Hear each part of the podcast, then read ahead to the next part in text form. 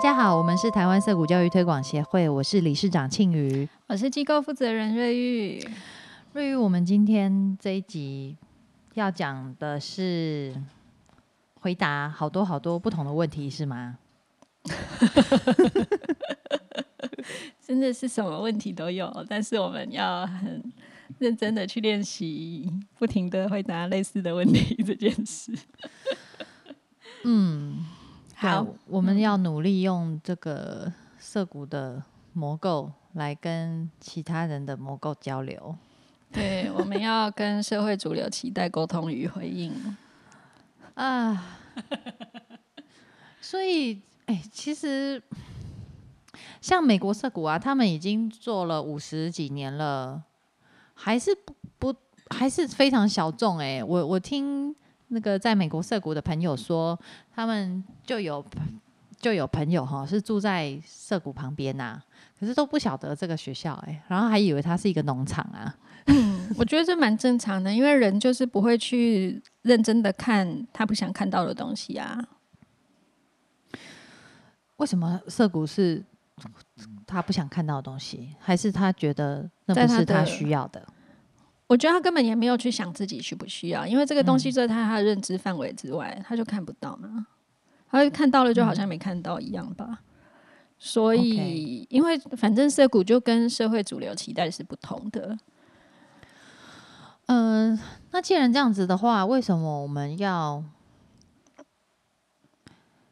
嗯如何与社会主流期待沟通与回应？其实这个问题我们哦呀，这是一个问题。被问到的。然后它，而且这个问题它有可能它会有另外一个变形，就是嗯说，呃，比方说我们在嗯办学过程中，那个碰到审议委员也有问我们说，哎，按、如果在这个百，比方说涉谷的民主程度是，呃，比方说民主程度有零到十。那在社谷是八，可是呢，我们的所处的这个社会，比方说是五的话，那从分数是八的这个社谷出来的学生，要如何去适应五的这个社会现状？我觉得还啊啊，这是一个，这是一个这个你怎么这个问题记得这么。清楚啊？我已经这件事情我完全都忘记了耶！哦，你好 厉害哦！哎、这个问题让我们的 Angela 很生气。记得，对，哇，我完全不记得这件事哎，你们好棒哦！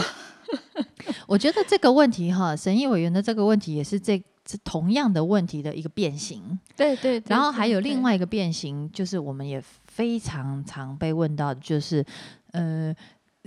学生离开涩谷以后要如何衔接衔接体制内的学校？他们要如何回到体制？嗯，或者是你们这个听起来就是一个保护伞，那学生怎么样适应社会呢？因为真实社会跟你们的不一样。嗯，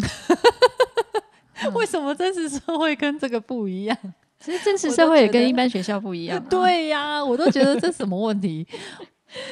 嗯嗯，因为因为我常常哈，我最近才跟朋友就是岁末聚餐嘛，那朋友的孩子都都是送公立学校，都是送公立学校，那我都跟他们呃开玩笑说，其实哈，我我把小孩送社谷，我有一个感觉就是他提早出社会，就是我把他扔到一个具体而为的小社会里面，对。那在这个小社会里面，他就要靠自己啦。那在这个学习靠自己的过程当中呢，他就会培养好多好多的能力哦。嗯，嘿，那这些能力呢，我我认为是在一般学校里面学不到，可是我觉得非常重要的。我觉得涩谷的模式啊，就我们访视那一天早上，小孩跟我一个对话，然后他就提醒了我，涩谷是在做一件因为太正常了，所以别人看不到的事情。嗯，嘿，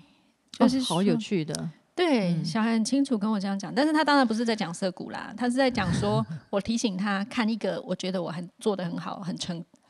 很有成就感的事，然后他看了很久，他看不出来。我说你怎么会看不出来？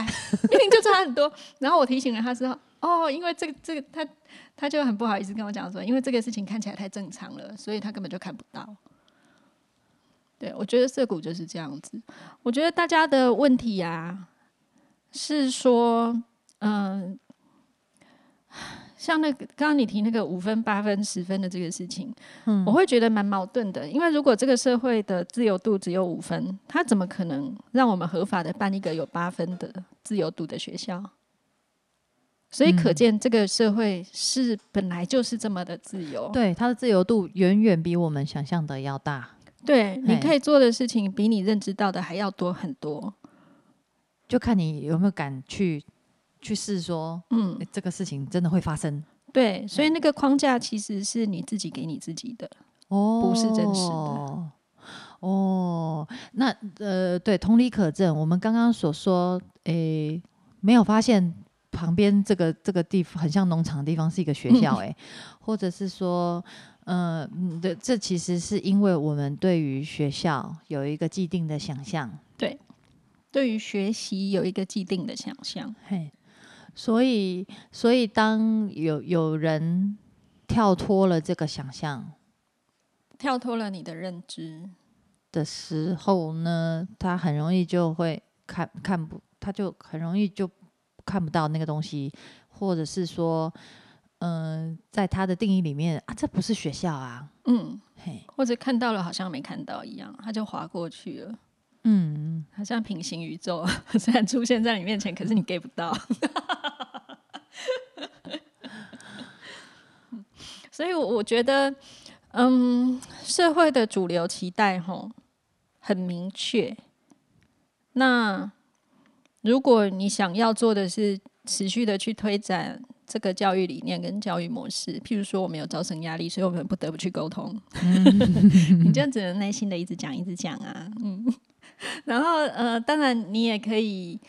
嗯，从中去找到你的创意哦，因为你讲用 A 的方式讲，他还是回过头来问你大同小异的问题，表示他没有 get 到你的逻辑，那你就可以发挥创意，用 B 的方式再跟他讲一次。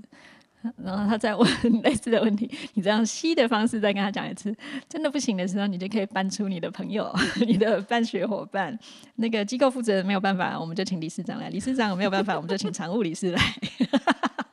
看谁可以跟他 get 到。嗯，对啊，总有一种那个魔魔构，就是那个思维模式是可以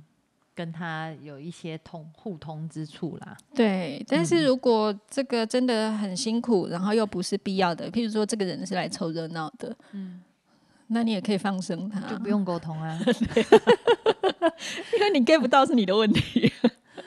我对啊你那个无欲无求的话，我干嘛花这么多心力在你身上？而且，如果我们心知肚明说啊，现在这个所谓主流哈的期待是跟我们自己的期待完全不一样的话，那我就不用互相勉强啊。对啊，你又不是审议委员，你又不是我们的课程，你也没有打算要入学，那我花那么多力气在你身上干嘛？好的，嗯，我们进入下一题。好，那这边也有人问到说，嗯，美国各州都有分校吗？应该有嗯吧？据说是几乎一周一个，但对，但这个跟我们好像也没什么关系耶。如果你嗯想要带小孩移民美国去读涉谷的话，那个请请自己研究一下。好，然后呢，主办主办团队成员都有接受社谷教育吗？怎么可能？对，没有呢。嗯，协会跟美国社股之间是否有关联？最近的关联比较多啦，有友善的沟通，但是我们交个朋友。对，但是没有什么证照啊、观摩啊、学分的研习这一类，他们本来就没有这个机制。对啊，可是如果是国际之间的涉股的呃交流啊，然后互相交换经验啊，嗯这这个都是我们现在正在进行的。对，嗯那美国的涩谷啊，也不是几乎都不是涩谷的毕业生或者是涩谷的老师出来办的。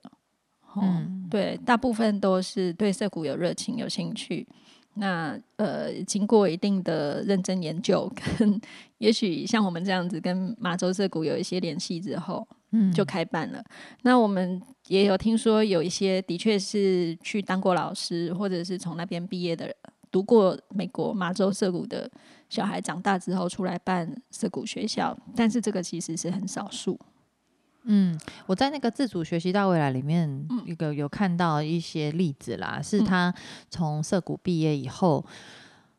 他他自己也成立了，就是类似支援自学生的哦一个社自学资源中群哎、对对对对对，是有人在做这样子的努力，但是那个也不见得他就是在做涩谷学校。对，嘿其实涩谷给我们的是一个很有机的模式，那核心的精神在哪里。可是其他的细节，你真的要自己去研究跟发展哈。就算我们知道说，譬如他有学生法庭，可是学生法庭你要用专责专业法官制，还是要用陪审团制，这个就是每个学校不一样的。嗯，每个社谷哈都会长出自己的样子。嗯，那呃这边因为我们台湾哈对于涉谷的了解都是从之前那本麻州涉谷出的那个用自主学习翻转教育的这个嗯这个叫原文书名是 Free at Last 这本书来的，所以呢，大家对于涉谷学校的想象哈都会。就是用那个书里面描述的来投射，哦对对对，就就会有很多关于这样子的问题，比方说，哎，台湾涉谷或者是如果要办涉谷学校，是不是一一就跟麻州涉谷一样，要和自然环境相连呢？嗯，一是定要在在国家公园旁边吗？我们就可以办一个偏乡学校。哎、我们本来有想要在阳明山国家公园那边啊，对，哎，事事如果都像我们想的这样子进行，事情就会很不一样的。嘿啊，如果要要做涉谷学校的话，那个环境上面啊，地点的选择啊，是不是有一些准则要 follow？真的要 follow 那个国家公园旁边的话，我们可能会找不到校地啦。嗯，因为台湾不然就要去金门了。台湾开放办学的那个地目哈，就是校地的条件，可能那个山坡地或者是森林里面是目前是还没有开放。那呃，其实不同的，像我们知道日本也有涩谷，那他们就是在一个很城市的地方。那么办学这个事情啊，它会牵动的因素非常非常多。像我最近才突然间想到说，美国麻州社谷哈，他们是一开始就花一大笔钱把那个校地买下来。对哦对，可是那个校地应该算是私人财产。嗯，哎、对，对，可能搞不好是 Daniel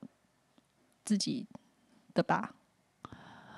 哎、他们有一个，他们也有一个类似董事会哦，嗯，嘿，可是我们不知道说它是一个股东的概念，还是那个钱是一个人的应该是股东的概念，这样子哈。哎、因为我记得他们有一个那个 board of trustee，哦，而且他们说头十七年、头十八年都没有领薪水，哎，这个真的不是一般的人可以做的耶。嗯，不过他们也都是建议说，呃，比方说你一个家庭嗯，里面有一个人要投入做涉股的话，那最好是。呃，另外另外一个人他他是有一个经济的来源啊，哦是可以去支持所以这啊是他们的模式。哎、对，嗯嗯嗯，对，因为他们的他们当时的模式是这样，可是这个模式并不一定适合所有的涉谷学校，尤其是教职员头十七年、十八年不领薪水，这个是不可能的事情。有这么久没领吗？有我印象中哦，是这样子，太太夸张了。我记得是超过十年。嗯，不过那个嗯麻州社谷的那个就是台湾妈妈新闻啊，他有分享说，那个的麻州社谷创办人 Daniel Greenberg 刚开始他从那个哥伦比亚大学吧，嗯，他要离开，他去离开教他的教职。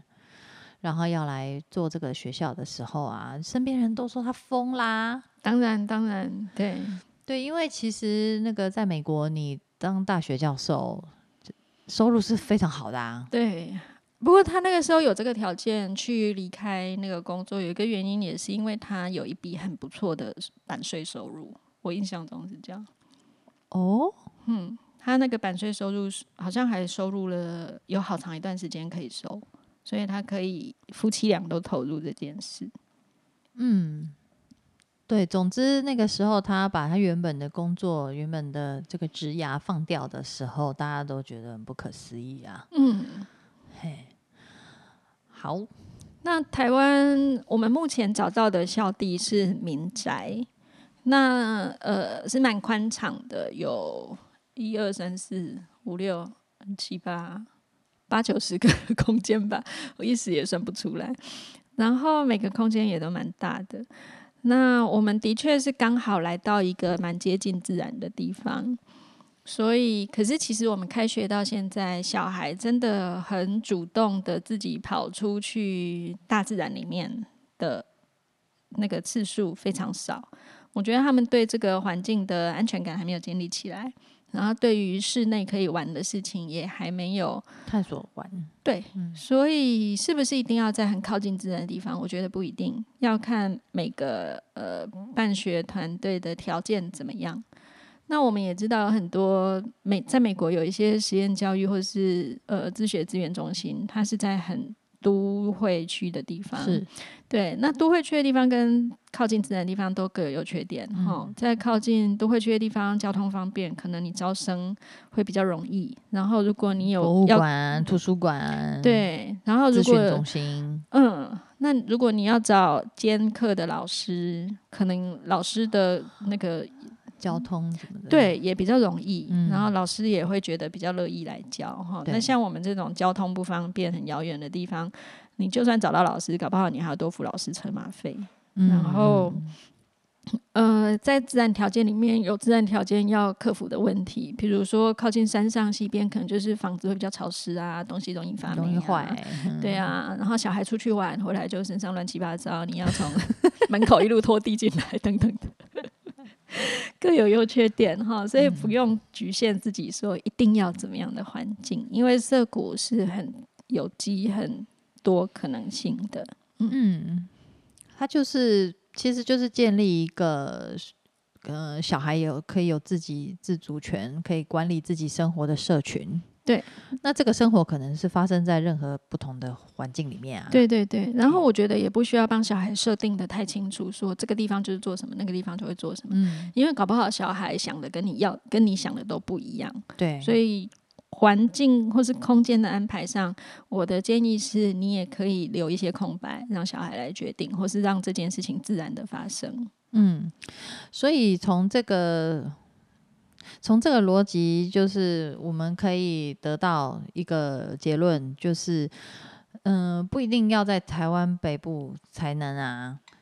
在在中部、在南部、在离岛都有可能的。对，因为有人会问我们说，那为什么我们只在北部办，要不要来南部？那我们只是因为这一群朋友们刚好都在北部。对啊，那如果你们在南部也建立起了一个嗯、呃很不错的共学涩谷的共学团体，就是共同学习啦，哈，不是那个社 谷的亲子共学，社谷的学习团体，或者是很有向心力的读书会，那你们想要着手办机构或者团体，那也是非常好的。然后呃，但是各地到底有没有这个问题也问我们说，这个人也问说 有没有相近教育理念的是中部、南部其他地方，这个真的是要看各地的，我们不会知道所有的事情，请自己努力去搜寻。可是我我们我们在呃北部做的这个协会呢，是可以可以帮忙大家的，就是我们不断的透过读书会或者是线上的分享会，然后来跟台湾各地的朋友介绍涩谷，然后慢慢的这个种子种下去了，就就是。那接下来要灌溉啊什么的，就是要看各地的朋友你们自己的努力了。对啊，对啊，嘿，我们只是告诉你说世界上有这个东西，可是真的要在地的种植跟培育，要靠在地，我们没有办法对呀、每天、每个礼拜、每个月 从台北跑过去帮你浇水。对，呃，心有余力不足啊。对，嗯好，那那这边也也常常会有人问到说，哎呀，最近还是还是有人也嗯在说那个假日有没有营队啦？就是如果以涉谷的形式的话，假日的应对可以吗？然后，嗯，比方说那个三五家庭组成这个共学团可以吗？在自己是在自己家的，比方说我我家有一个农场，我可以来做涉谷的夏令营吗？我觉得都可以哈。首先，你了解涩谷是什么，你想尝试你就去尝试。但是我自己会觉得比较原则性的是，第一个涩谷它要有稳定的、稳定的民主社群，然后第二个它是帮孩子建立一个公领域。所以，如果这个社群它是短期的，然后人员浮动的，那这个很有困难哎、我会觉得它的影响不大，它只是一个非常短暂的破碎的体验。但是有这个体验，也许也是好的。嗯哦，那再来第二个是，如果这个社群里面它不是一个公领域，孩子们的身边还是充斥着我的爸爸妈妈跟别人的爸爸妈妈，嗯，这个也会不太一样。那如果说，嗯，你想要自己试着去推动涩谷的话，然后你的身边全部都是爸爸妈妈，也许你们可以分工。对就分工，但是在这个分工的过程中啊，会比较艰难的是，如果你的孩子也同时在里面，啊，哎，或不然就是你负责带团体的时候，你的小孩要去别的地方。嗯或者是你这个团体小孩在里面出现有有有事情的时候，你的孩子你要信任你的伙伴去全权的处理。对，嘿，然后当你的孩子需要你的协助的时候，我不知道哎、这个是 该怎么办？我觉得可能不你，因为如果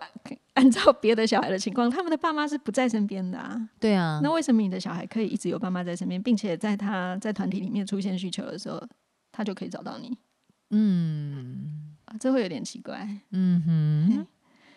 那就算孩子很大了，他在这个团体里面完全不用你费心，可是我我觉得他还是会想要表现的不错啊，因为我的爸妈在这里工作。嘿，那或者是说，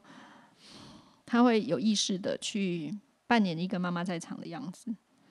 这可能也不是非常好，但是单纯的体验都可以体验看看。但是体验跟实际长期的运作和生活在这样的社群里是不一样的。是嗯哦，我们的目前的小孩呀、真正从参加营队来的是非常少。对啊，嘿，所以就算你办了营队，这个体验搞不好是对你们办学的人来说比较重要，嗯，对小孩来说可能搞不好这些小孩可能都不是你的客群。对，而且如果是短期的哈，很容易就会让小孩觉得啊，我就是来这边放松，来这边玩，呃，比较难去体会到说，如果这个这个放松，这个是一直在游戏的模式，如果是就是学习的历程，这个是很不一样的，这是嗯很不一嗯样的感觉。我觉得对家长来说也是啊。对你对你叫我啊选择一个礼拜、两个礼拜，暑假好了四个礼拜，啊，各位看没？我各位看咩？我拢好我囡仔去身上了，有啥物无好？对啊，啊，但是若是永远拢安尼，我惊死。对啊，啊这真的是不同的。对啊，嗯，嗯，好，那我们这集回答了这些问题。嗯，其实我我我刚刚还是想要回到一件事情哈，就是说，诶，我像我们在我们协会伙伴整个办学的团队哈，一直一路走来，可能刚开始加入的时候呢，呃好几个人他们都是希望自己的孩子接下来可以到涩谷就读，嗯，好，大家的初衷多多少少都是为了自己的小孩。结果呢，真的办了起来以后，小孩不一定会来，对，小孩不一定想来。对对对对，其实也几率也不高。嘿呀，啊，我们整个团队九个人真的加入社谷来上学的小孩，就是只有一个哎。嗯，目前只有一个。对啊，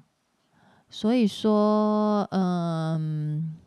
如果真的想要办社谷的话，哈，要有这样子的一个心理准备啦。就是说，嗯，当你在在实践涉谷的时候呢，你同时也也要接受，说我我的小孩他可能就是他他当他还不想选这个选这个选项的时候，是有可能发生的。那你嗯，对啊，这样子你算是做白工吗？完全不是，因为。你做这件事情，还是会唤醒很多家长，或者是哎，主要就是家长啦，让他们知道说学习还有这样子的一个模式，还有这样子的一个选择。然后，当小孩他真的在呃体制内，或者是跟跟你真的是有很大的冲突的时候。你还有一个地方可以考虑，还可以就是休息这样子。我觉得他的办社谷这件事啊，本身就是家长自我成长的一个过程。嗯，所以也许刚开始的时候会期待说，哎，我都投入这么多心力，我搞不好还放钱进来了，对不对？那结果我的小孩不来读。那我白花钱了，白花这个心力，其实不会哈，因为在办学的这个过程中，社谷会带给办学的人最多的成长。嗯，那你有这个成长之后，你很自然会觉得说，我孩子的选择不一定要跟我的是一致的。对对，所以你让你自己自由，你也让你的孩子自由。那你你做出来的这些成就，你也帮助到更多需要这个机构的人。所以这个成就最多的影响，我觉得是在你自己身上，对，还是最终就是要回到自己，对，嗯。嗯。